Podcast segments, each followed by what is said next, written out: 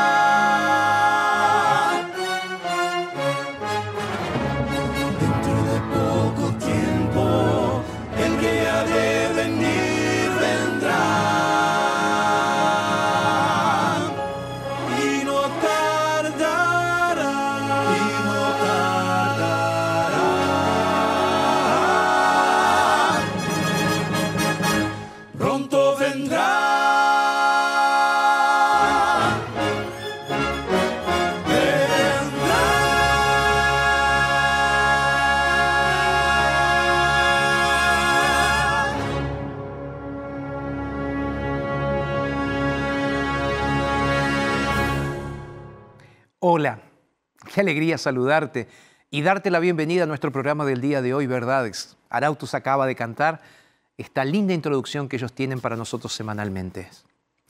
Sabes, Eh, todos tenemos ese familiar, ese amigo que llega en medio de la trama de una serie o de una película que tú estás viendo y entonces comienza a hacer algunas preguntas diciendo, ¿quién es ese personaje? ¿Por qué hizo esto? ¿Por qué hizo aquello? ¿Dónde van? Ahora, sabes, muchas veces nosotros somos como ese familiar, como ese amigo, cuando nos acercamos a la Biblia. Ya que al no conocer la trama y los personajes de esa gran narrativa bíblica, a veces nos cuesta entender la película completa. Es por eso que cuando te acercas a estudiar la Biblia, debes recordar que la trama principal y que los personajes son reales. La trama es un gran conflicto de adoración entre el bien y el mal, entre Dios y Satanás. Y la Biblia es el relato de este conflicto que nos conduce a una decisión. ¿De qué lado del conflicto vamos a estar? Si bien la palabra de Dios no es un libro de historia, nos muestra el surgimiento y la caída de varias naciones con sorprendente exactitud. Babilonia, Medo-Persia, Grecia, Roma y muchas otras. ¿Por qué? ¿Por qué estas naciones tuvieron un papel dentro de este gran conflicto? ¿Por qué? Sabes, es por eso que cuando en los últimos días, antes de la segunda venida de Jesús, Satanás intentará forzar al pueblo de Dios a cambiarse de bando, a dejar de ser fiel a Dios, a dejar de obedecer la voluntad de Dios. El libro de Apocalipsis nos cuenta que Satanás utilizará al Estado y los poderes religiosos para lograr su cometido.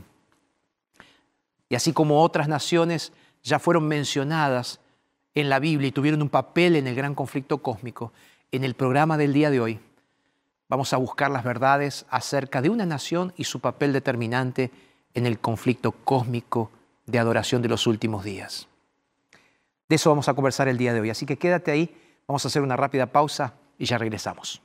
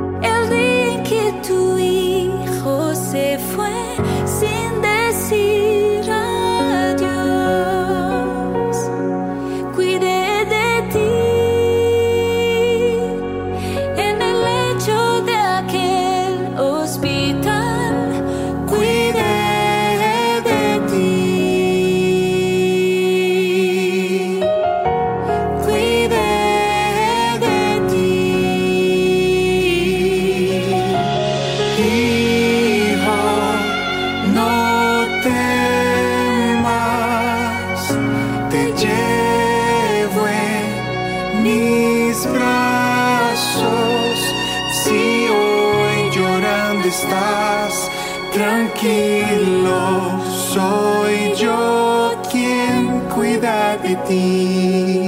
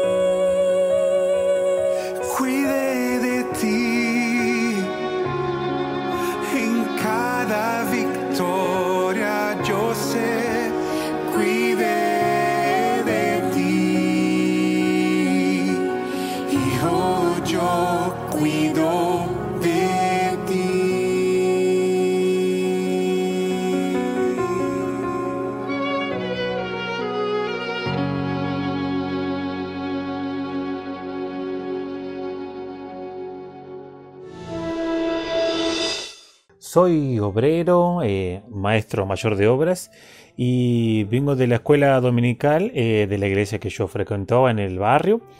Y siempre yo defendí el sábado sin saber que el sábado, que el sábado, o sea, yo sabía el asunto del sábado, pero no sé por qué. Y siempre tuve debates en relación dentro de la iglesia, eh, una cosa que viene de mí sin saber, sin entender un solo versículo, sin leer un capítulo. Eh, sabía que el sábado es el día del Señor y eh, tuve varios debates dentro de la iglesia, ¿no? Pero después de mucho tiempo, unos años después, fui para la iglesia, a la escuela dominical, y el estudio era sobre los mandamientos. Y en los mandamientos decía, eh, hablaba sobre los mandamientos, hablaba sobre el domingo y las fiestas. Y yo no acepté los domingos y las fiestas porque fui a ver el Éxodo y tenía al sábado como el día del Señor. Y en la iglesia usando el mismo versículo decía domingos y fiestas. Y entonces eh, me estaba contradiciendo y en ese mismo día eh, me fui para mi casa. Y detrás de mi casa hay un río, el río Cocó, un paisaje muy lindo y bello. Y, encontré dos revistas eh, de la escuela sabática en la basura. Y mm, entonces empecé a estudiar. Eh, yo y mi amigo, mi amigo encontró también y fue muy interesante porque mm, empecé a leer y empecé a entender todo eh, bien claro, muy al contrario de los estudios que estudiaba en la escuela dominical y no entendía nada. Entonces empecé a estudiar la lección y me quedé muy, eh, muy aprensible, entendiendo todo y me sentí eh, un poco abrumado por el estudio que no tenía en la escuela dominical y allí donde estaba leyendo lo de aquel basurero que encontré de la escuela sabática, estaba entendiendo todo muy bien claro y todo correcto, todo bien y preciso. En mi iglesia me decían que estaba hablando de lenguas, que necesitaba el bautismo del Espíritu Santo y, y ahí decidí salir de la iglesia y fui a visitar eh, la iglesia adventista. Llegué a la iglesia adventista y el estudio que estaba haciendo dado era la mujer y el dragón.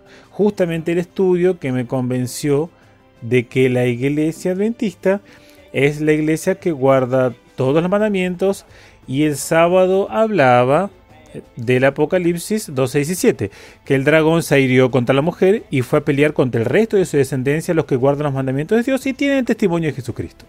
De ahí en adelante me hice adventista y, hoy soy adventista ya hace cuatro años y agradezco eh, muchísimo el poder eh, conocer a esta familia maravillosa que me ha acogido, me ha eh, acogido, gracias a Dios, mi salud está mucho mejor eh, por alimentación y mi conocimiento está mucho mejor, gracias a Dios. Y tengo nuevos amigos y los amigos que dejé allá en mi antigua dominación. Agradezco también por ellos y están escuchando sobre mis estudios, sobre los estudios de la iglesia adventista y agradezco mucho.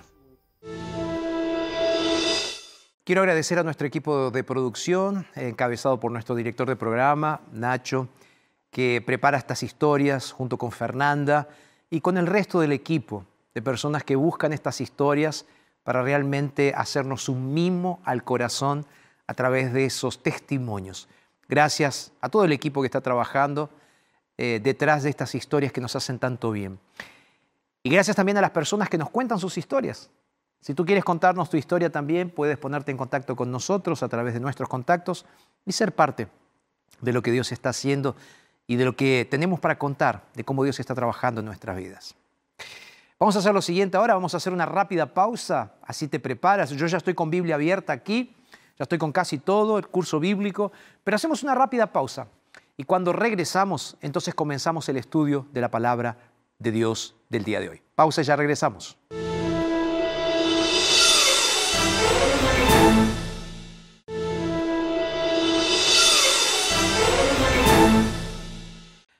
Y aquí regresamos, aquí estamos con nuestro programa Verdades, tu programa que se transmite semanalmente a través de aquí, de la TV Nuevo Tiempo, de la Radio Nuevo Tiempo y también lo puedes encontrar en nuestras plataformas digitales.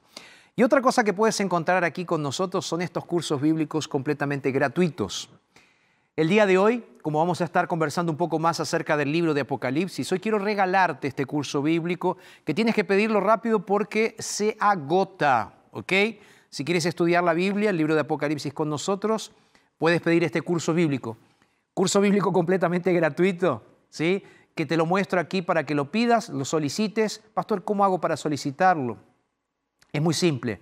En nuestro WhatsApp, más 55 12 98 114 60. Lo voy a repetir, más 55 12 98 114 60.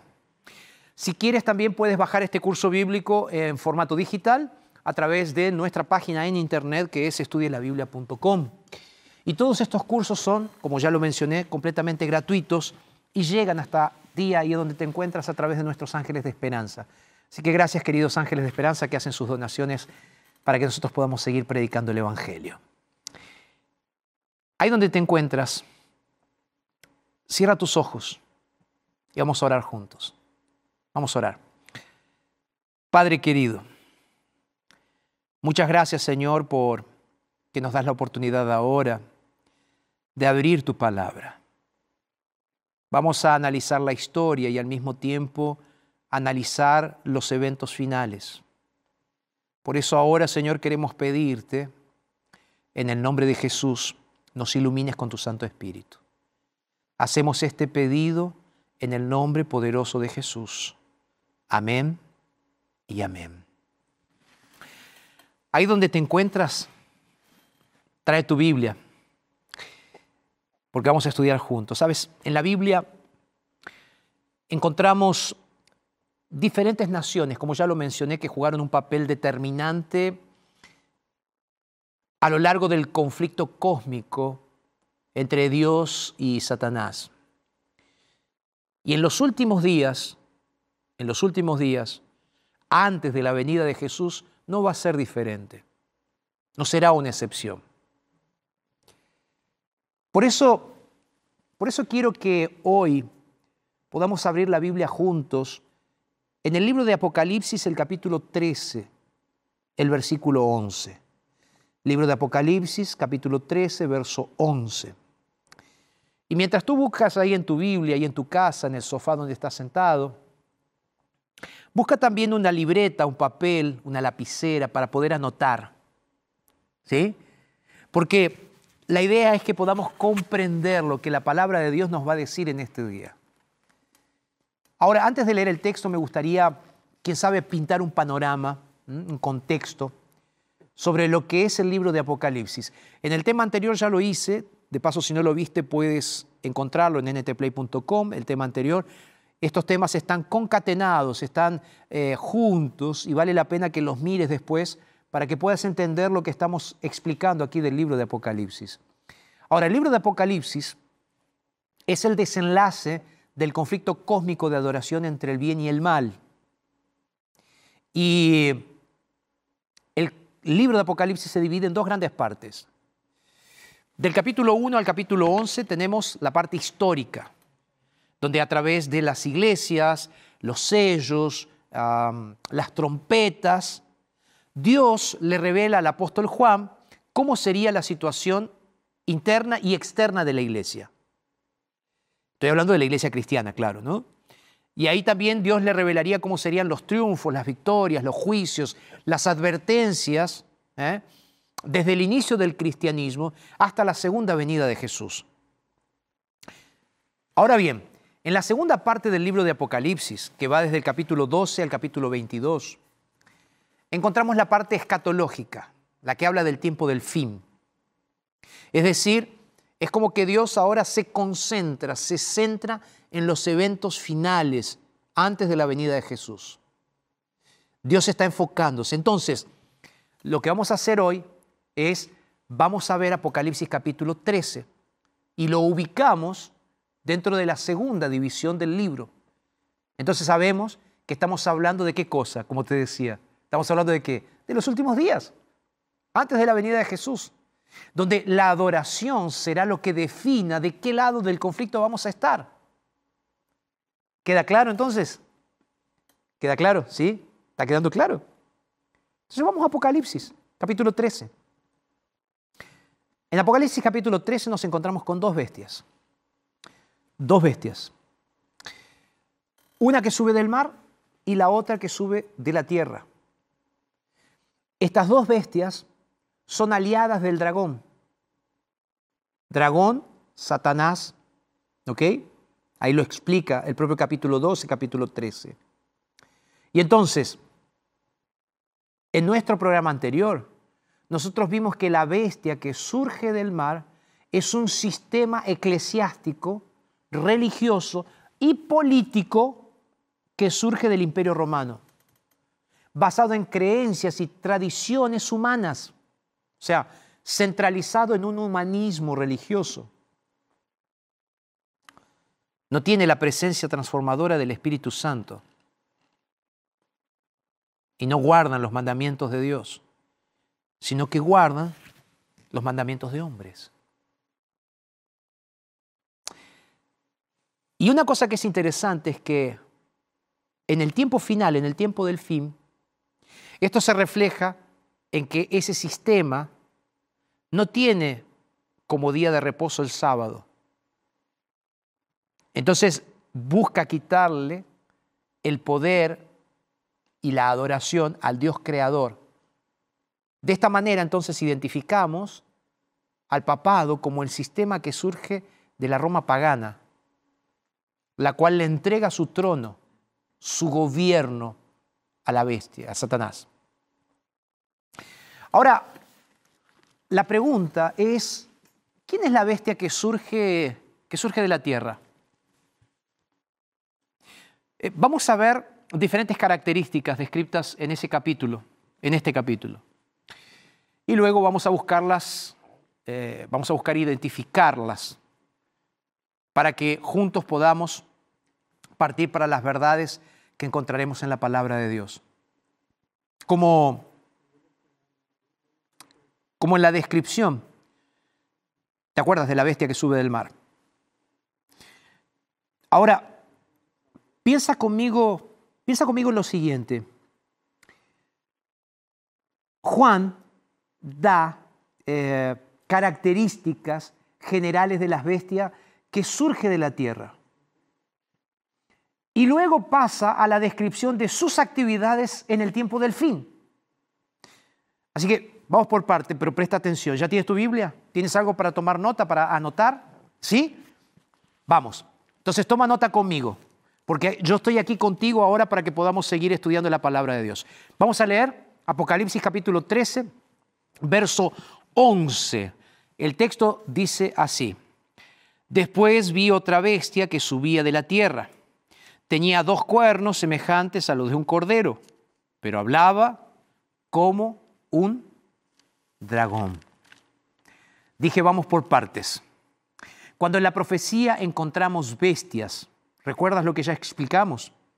Se está haciendo referencia a un, sí, tú lo dijiste ahí del otro lado, a un poder. Ahora, fíjate que, fíjate que si bien la primera bestia surgió del mar, que es símbolo en profecía de una zona muy poblada, haciendo referencia a que el papado surge de Roma, ¿ok? De las masas que poblaron Europa.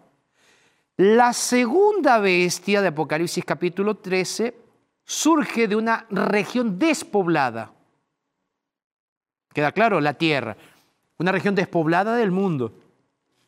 Y dice el texto bíblico que se eleva rápidamente de la oscuridad hasta convertirse en una superpotencia mundial.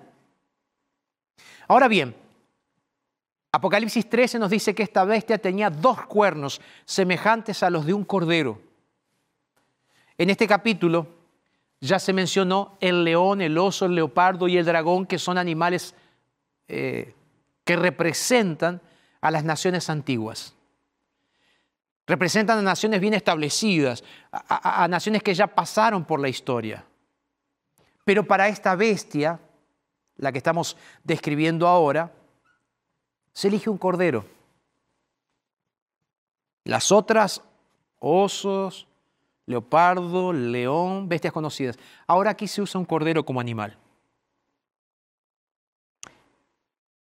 Animal que está describiendo una nación que acaba de nacer. Y en la Biblia, cordero siempre es representado o representa el cordero a Jesús como quien nos da la libertad. Entonces, lo que este cordero promete es lo mismo, libertad de qué? De adoración. Si seguimos pensando en el cordero, esto nos dice también que esta bestia tiene una apariencia religiosa, pero su carácter es opuesto a esa apariencia, ya que hablaba como, dice el texto bíblico, habla como dragón, haciendo referencia a Satanás. Sí, entonces es un poder religioso parecido a Jesús, pero habla como si fuese Satanás. Como los profetas en el Antiguo Testamento fueron los portavoces de Dios. Así este poder en el tiempo del fin será el portavoz de Satanás. Es por eso que luego el Apocalipsis hace referencia a esta bestia como el falso profeta. O sea, había profetas verdaderos, pero hay profetas falsos. Y esta, y esta bestia es nada más y nada menos que un falso profeta. Una voz identificada.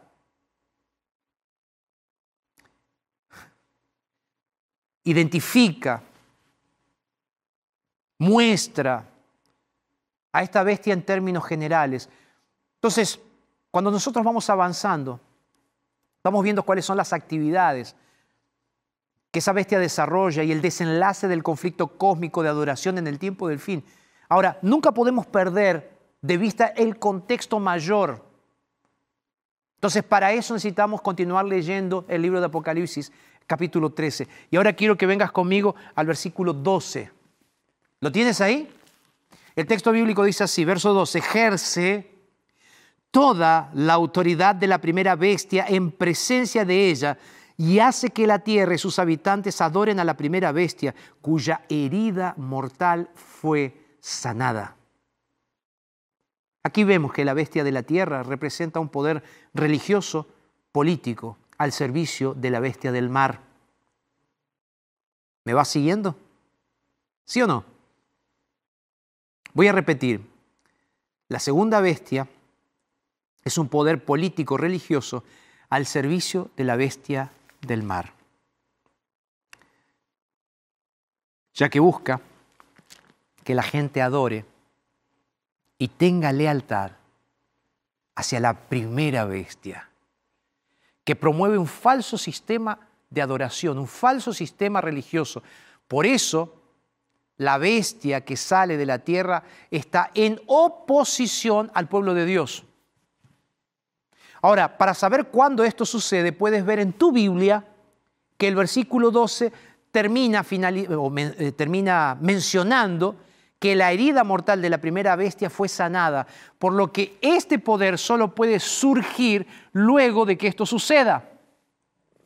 Entonces, si retrocedemos un poco en el capítulo 13, el versículo 5, ¿lo tienes ahí? Dice que la bestia que surgió del, mal, del mar se le dio boca que hablaba grandes cosas y blasfemias.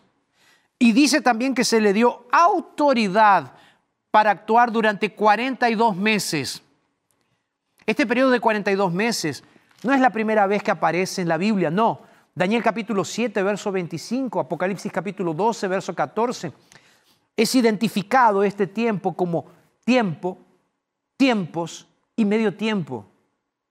Y sabes más, te digo, en Apocalipsis 11, verso 3 y en Apocalipsis 12, encontramos el número, dicho de otra manera, 1260 días. Pero ¿sabes qué? Estamos hablando del mismo tiempo, del mismo periodo, del mismo momento, que tiempos, tiempo y medio tiempo. O sea, significa tres años y medios literales que equivalen a 1260 días y a 42 meses. Es el mismo periodo. En términos proféticos, termina siendo un periodo de 1260 años literales. Ahora, la pregunta es, ¿qué sucedió durante esos 1260 años y al final de los mismos? ¿Qué sucedió? Recién leíamos, recordábamos, en Apocalipsis capítulo 13, verso 5, que dice, se le dio autoridad y así fue. Porque desde el año 538 después de Cristo, cuando un grupo llamado los ostrogodos, arrianos, fueron expulsados de Roma, fue permitido que el obispo romano tomara control de todas las iglesias cristianas. ¿Hasta cuándo, pastor, fue eso? Eso es histórico, ¿eh? Eso es historia. ¿Hasta cuándo llegó esto?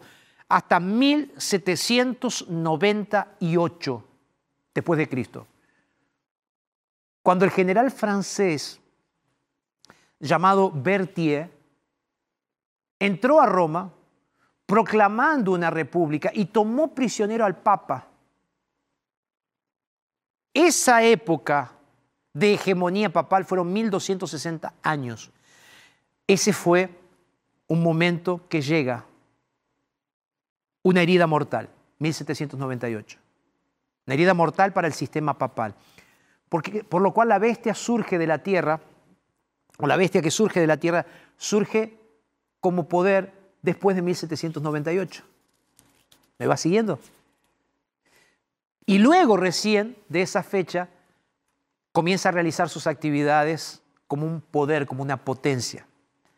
Entonces, queda claro que cuando seguimos leyendo el libro de Apocalipsis, en el capítulo 13, podemos encontrar otro versículo, versículo 13, donde ahí encontramos las estrategias que utiliza la bestia de la tierra para hacer que adoremos a la bestia del mar. El texto dice más o menos así, también hace ah, grandes señales, de tal manera que aún hace descender fuego del cielo. Y todos los habitantes de la tierra se maravillan. Entonces, una pregunta, para que pienses, ¿ok? ¿En qué otra parte de la Biblia se menciona o encontramos que desciende fuego del cielo? ¿Qué otra parte? A ver, ¿te acuerdas? Sí, en la historia de Elías. En, la historia de Elías y de los profetas de Baal, sí. En el Monte Carmelo, exactamente. Tú lo recordaste. Y si recuerdas la historia, vas a recordar que esto fue una señal de parte de Dios para demostrar quién era el Dios verdadero, el único que era digno de verdadera adoración. Entonces, queda claro que fuego del cielo termina representando, o mejor, no representando,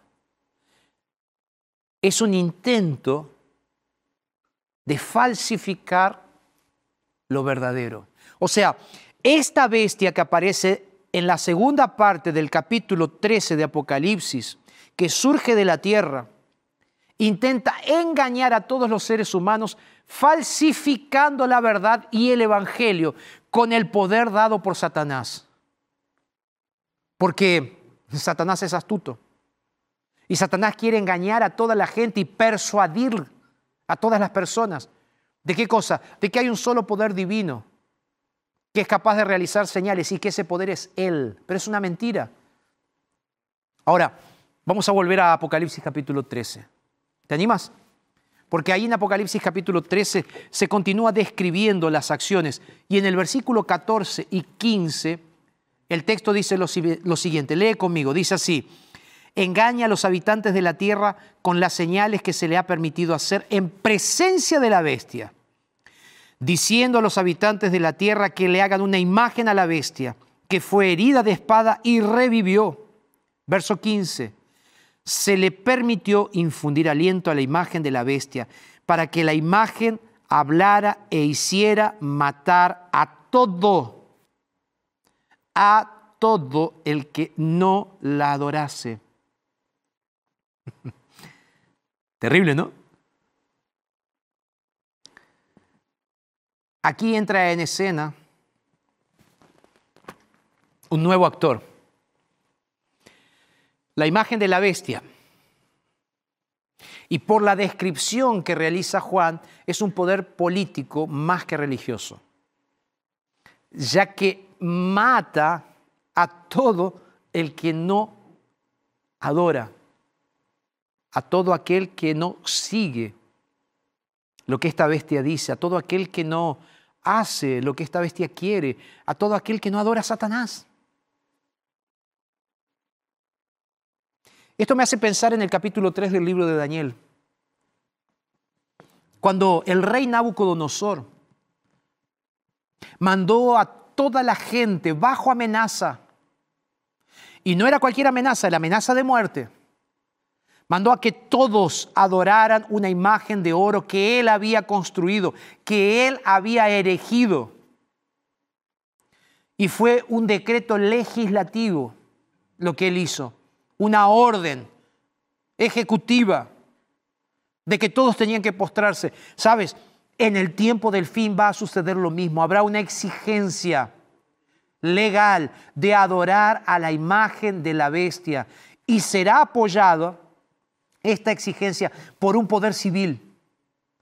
De este modo, mis queridos, la imagen de la bestia y el falso profeta rendirán su servicio a la primera bestia y forzarán a que todo el mundo adore en adoración falsa.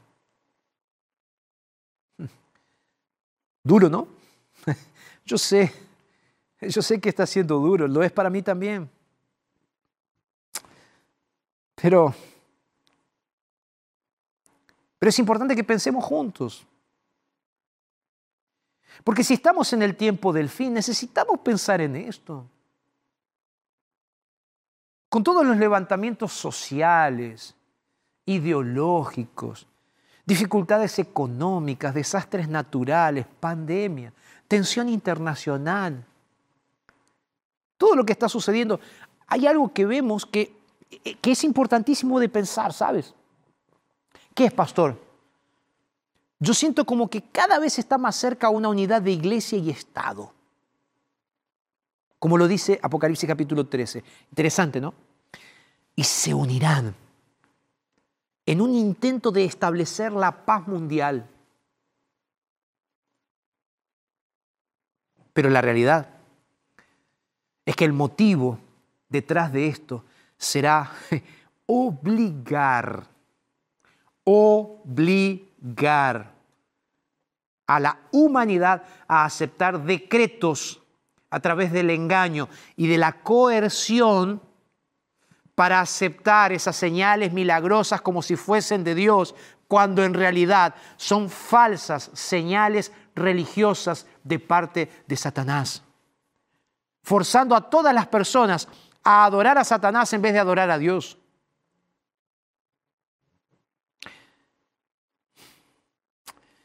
Fíjate cómo volvemos a lo que te mencionaba al comienzo, ¿no? La Biblia describe estos poderes porque son parte de un gran conflicto cósmico, un conflicto de adoración universal entre los que adoran a Dios y los que adoran al dragón. Por lo que necesitamos recordar la pregunta que nos planteábamos antes de leer estos versículos, allí en el capítulo 13. ¿Quién es entonces esta bestia? ¿Quién es? ¿Quién es esta bestia que surge de la tierra? Vamos, pensemos juntos. Necesitamos buscar una nación que surgió en una región despoblada del mundo y se elevó rápidamente de la oscuridad hasta convertirse en una superpotencia. ¿Mm? Piensa conmigo, vamos. Segundo, Una nación cuya principal bandera es la libertad religiosa de adoración, que es un principio base del surgimiento de esta nación. Tercero, solo comienza a tener un poder mundial y un reco- reconocimiento mundial después de 1798. Vamos, a ti que te gusta la historia, ¿cuál es esa nación que se ajusta a esta descripción que acabo de hacer? Mira, yo te lo voy a decir, ninguna entidad religiosa o política por sí sola en la historia moderna encaja tan bien, tan adecuadamente a esta descripción como los Estados Unidos de Norteamérica. Si vamos a la historia, encontraremos que los padres peregrinos desembarcaron a principios del siglo XVII. Las colonias comenzaron a crecer rápidamente y en 1776 se promulgó la Declaración de la Independencia. Y en 1787 se redactó la Constitución y en 1789 se formuló la Declaración de los Derechos. Finalmente, fueron reconocidos los Estados Unidos como nación por Francia en esa época. El mismo poder que había causado la herida mortal a la primera bestia. ¿Te das cuenta cómo se conecta la historia y la Biblia? Entonces, de esta manera, podemos afirmar que los Estados Unidos de Norteamérica surgieron exactamente dentro del tiempo predicho por la profecía bíblica. Fueron establecidos por europeos que llenos de deseos de aventura trataban de huir de la tiranía religiosa, política del viejo mundo y entonces rápidamente se convirtieron en una superpotencia mundial que conocemos hoy. Mis queridos, Dios nos dejó la profecía para darnos fortaleza en medio de la incertidumbre, para que podamos prepararnos, para que podamos conocer el futuro, para que podamos realmente entender este gran conflicto. ¿Te das cuenta de la importancia? Porque desde el comienzo de este conflicto hasta el final de este conflicto, lo que estará siendo decidido es de qué lado del conflicto tú vas a estar. ¿De qué lado vas a estar? ¿De qué lado voy a estar yo? ¿De qué lado vas a estar tú?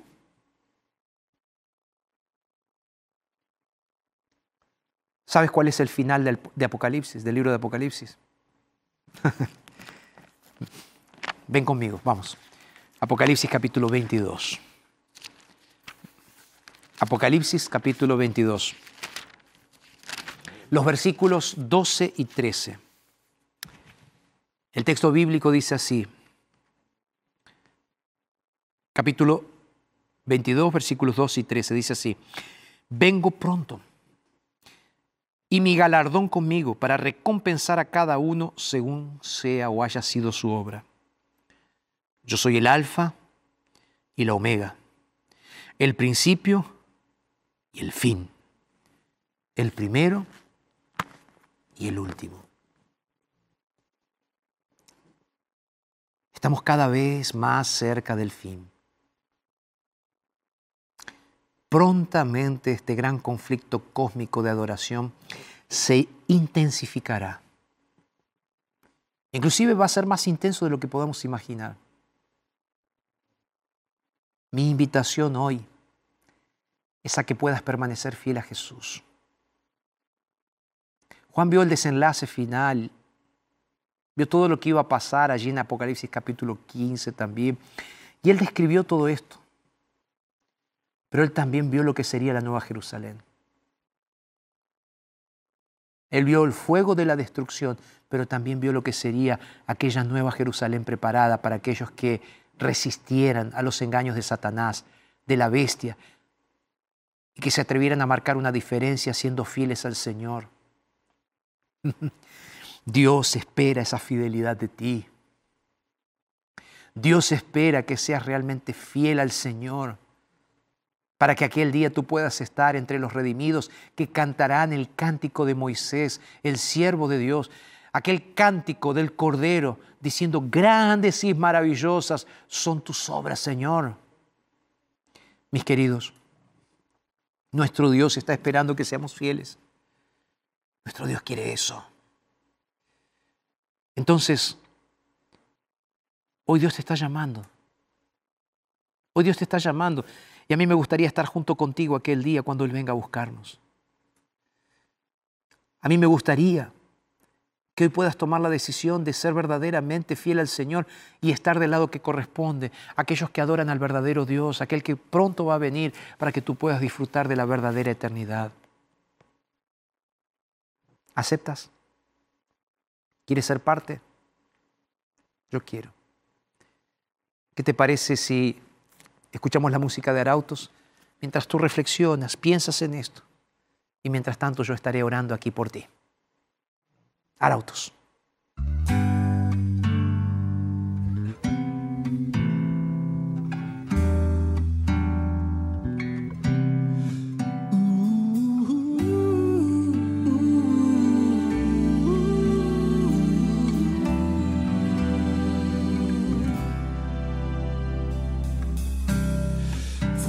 Mucho tiempo para ahorrar. Todo el dinero y comprar. Vaso de alabastro, frasco de puro amor. Para ungir a su Señor.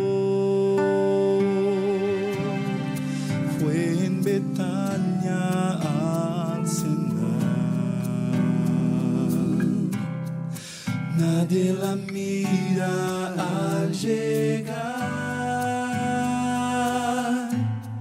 Se arrodilló ante su maestro y el vaso quebró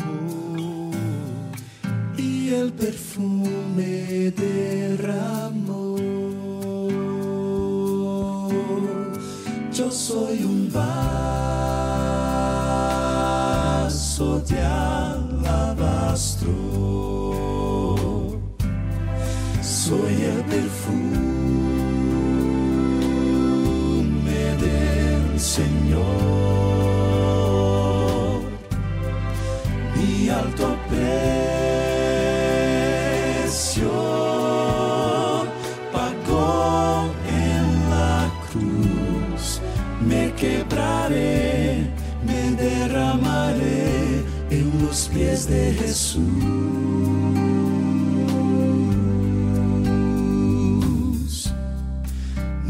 Nubes espesas al andar cubren los cielos al orar. Si existe un Dios en lo alto, ya me cansé de caer.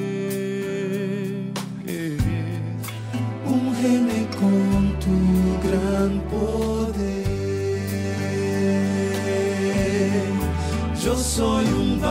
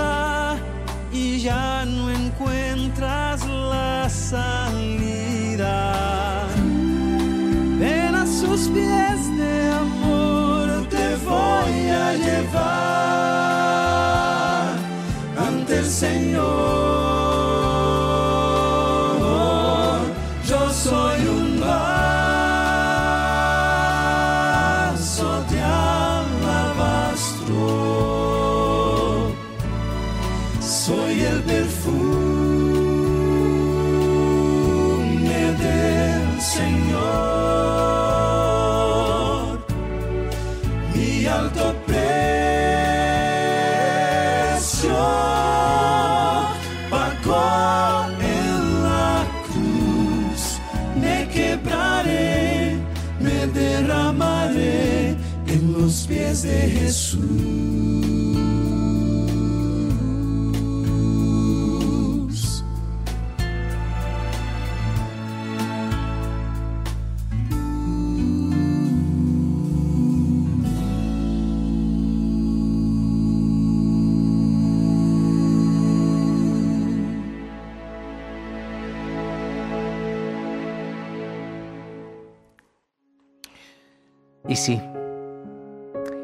Este conflicto muy pronto llegará al fin. Y hoy tú puedes tomar una decisión para decir de qué lado vas a estar. ¿Vas a seguir a la bestia y a su imagen? ¿Con su falsa adoración? ¿O vas a seguir a Jesús? Decídete a ser fiel a Dios. Guarda sus mandamientos. Y adora a aquel que no solamente te creó, sino también te salvó. ¿De qué lado del conflicto vas a estar? ¿Del lado vencedor o del lado perdedor? Ya está escrito que todo llegará a su fin y que el Señor Jesucristo vencerá. Y sabes, a mí me gustaría ir al cielo y pasar una eternidad con Jesús. ¿Y a ti? ¿Te gustaría? ¿Tú me dejarías tomar en este momento un momento, un tiempo para orar por ti? ¿Sí? Entonces, ahora si tú quieres, ahí donde estás, cierra tus ojos y vamos a orar. Padre querido, gracias por este momento. Te entregamos nuestras vidas, Señor, pidiéndote que nos ayudes a estar del lado correcto. Queremos adorarte solamente a ti, Señor. Por eso nos entregamos a ti y lo hacemos en el nombre de Jesús. Amén Recuerda que puedes encontrar la iglesia adventista más cercana a tu domicilio. Es muy simple, está saliendo aquí en la pantalla. Es encuentreunaiglesia.com. Te vamos a estar esperando para que vengas a adorar junto con nosotros. ¿Ok? Próximo sábado por la mañana, todas las iglesias adventistas. Claro, si las posibilidades sanitarias eh, y las condiciones lo permiten, entonces puedes estar con nosotros. Encuentreunaiglesia.com. De nuestra parte, nos encontramos la próxima semana aquí en Verdades, en la TV y en la Radio Nuevo Tiempo. Y yo te digo, como siempre digo, recuerda, lo dice Jesús en su palabra, entonces es verdad. Un abrazo y que Dios te bendiga.